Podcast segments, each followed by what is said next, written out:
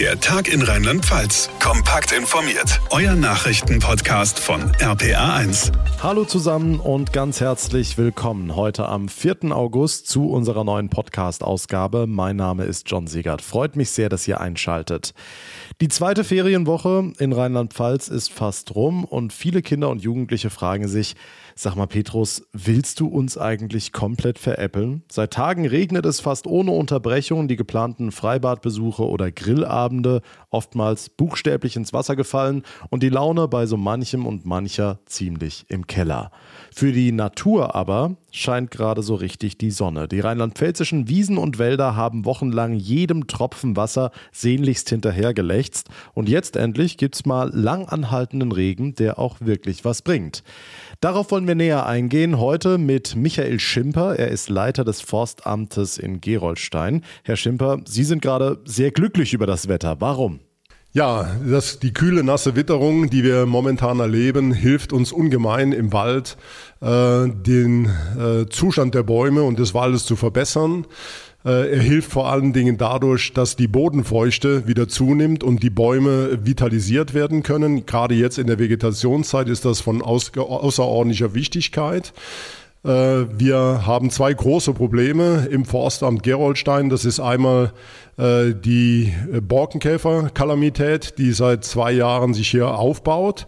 Und das andere ist das Vertrocknen auch von kleinen Bäumen, die wir im Rahmen des Waldumbaus äh, in den Boden bringen, zu, erfolgreich in den Boden zu bringen versuchen. Vielleicht können wir da auf die beiden Punkte näher eingehen. Zuerst mal der Baumnachwuchs sozusagen. Wie wichtig ist da der Regen?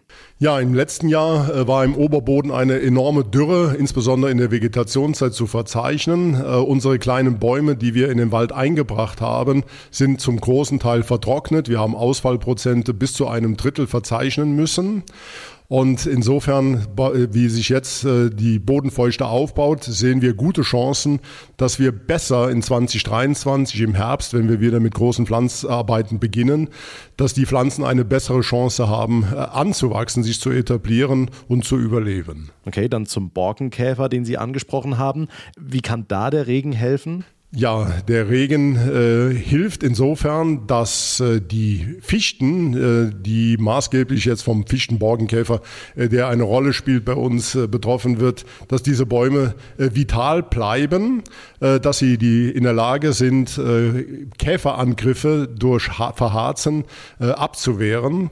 Und äh, insofern äh, das Zweite ist, dass die Käfer in ihrer Entwicklung gehemmt werden. Die Käfer brauchen Trockenheit und Wärme, um sich zu entwickeln. Das haben wir gerade nicht, sondern das Gegenteil ist der Fall, sodass wir die Chance sehen, dass äh, der Schadholzanfall und die Kahlflächenanteile, die durch Borkenkäferanteile entstehen, weit hinter den Erwartungen oder Befürchtungen zurückbleiben, die wir zu Beginn des Jahres aufgrund des Witterungsverlaufes 2022 haben mussten. Vielleicht können Sie das mit dem Harz noch mal genauer erläutern. Sie haben den Begriff Verharzung benutzt. Was ist das? Wie funktioniert das genau? Wenn der Baum äh, Wasser aufnehmen kann, ist er vital und kann äh, Harz bilden.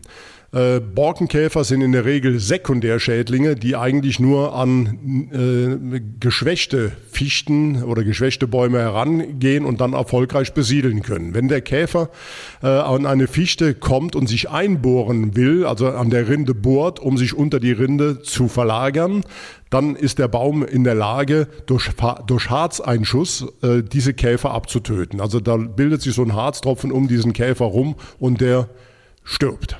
Okay, die Bodenfeuchte nimmt also zu durch die aktuellen Regenfälle.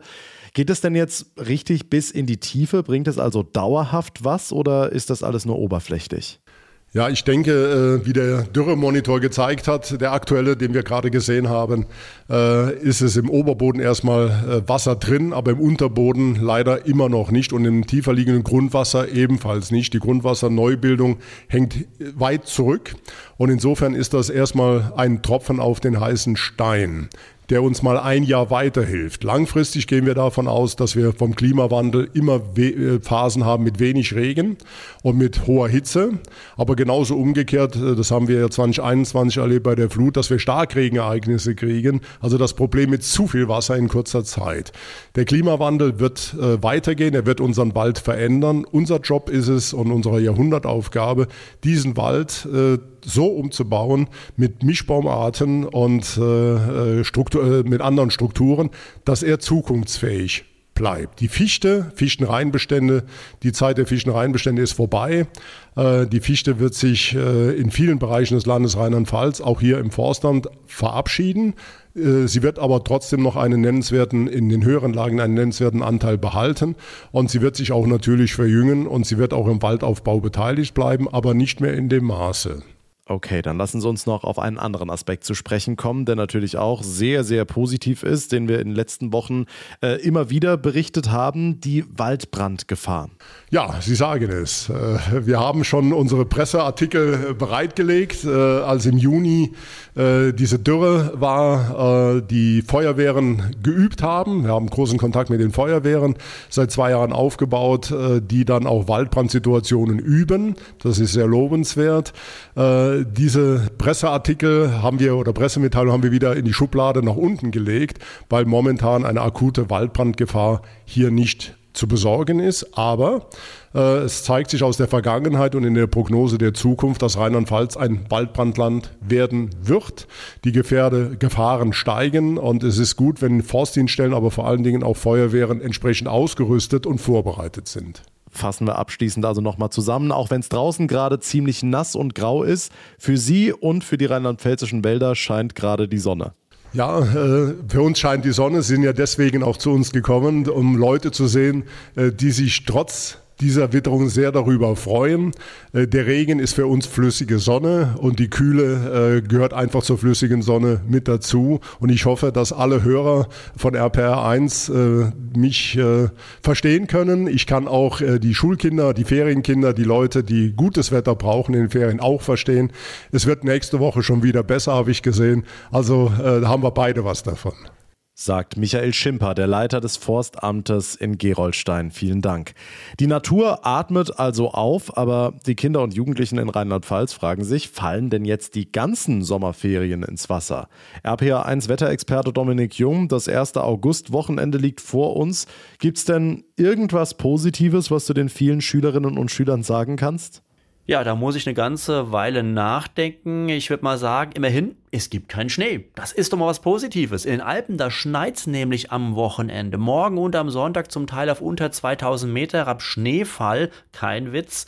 Äh, bei uns zumindest kein Schnee, aber eben auch kein Sommerwetter. Die Temperaturen, die bleiben morgen relativ gedämpft. Maximal 18 Grad in der Eifel bis zu 24 Grad zwischen Koblenz und Mainz. Dazu immer wieder etwas Regen. Ja, und dann kommt der Tiefpunkt am Sonntag. Gerade mal 18, 19 Grad. Das höchste der Gefühle an Rhein, Mosel und Nahe. Mehr ist am Sonntag nicht drin. Dazu immer wieder Schauer und Gewitter. Es wird also richtig eklig und auch herbstlich werden. Aber es gibt Hoffnung. Nächste Woche geht's bergauf. Das hören wir gerne. Und nach so viel Regen können wir den Sommer dann auch noch mehr genießen. Wie sicher ist das denn? Naja, zumindest ist sicher, es wird wohl wärmer werden ab Mittwoch, Donnerstag. Die Temperaturen steigen dann wieder deutlich über die 20 Grad Marke auf 25, 26, 27 Grad und zum 2. August Wochenende sind sogar Temperaturen Richtung 30 Grad Marke nicht ganz ausgeschlossen. Dazu recht viel Sonnenschein, vielleicht mal nachmittags über dem Pfälzerwald ein kleines Gewitter, aber ansonsten sieht es nach richtig schönem Sommerwetter aus. Die Aussichten von und mit Dominik Jung. Dank dir. Und damit wünsche ich euch jetzt einen schönen Start in dieses erste August-Wochenende. Ihr habt es gehört, jetzt müssen wir uns erstmal noch ein paar Indoor-Aktivitäten suchen. Ab nächster Woche ist dann aber bestimmt auch wieder der Freibadbesuch möglich. Bis dahin, schlechtes Wetter ist perfekt, um in weitere Folgen unseres Podcasts reinzuhören. Ich würde mich sehr freuen, wenn ihr ihn auch direkt abonniert, wenn er euch gefällt. Mein Name ist John Segert. Wir hören uns dann vielleicht in einer der nächsten Ausgaben wieder. Bis dahin eine gute Zeit Zeit und vor allem bleibt gesund. Der Tag in Rheinland-Pfalz, euer Nachrichtenpodcast von RPA1. Jetzt abonnieren.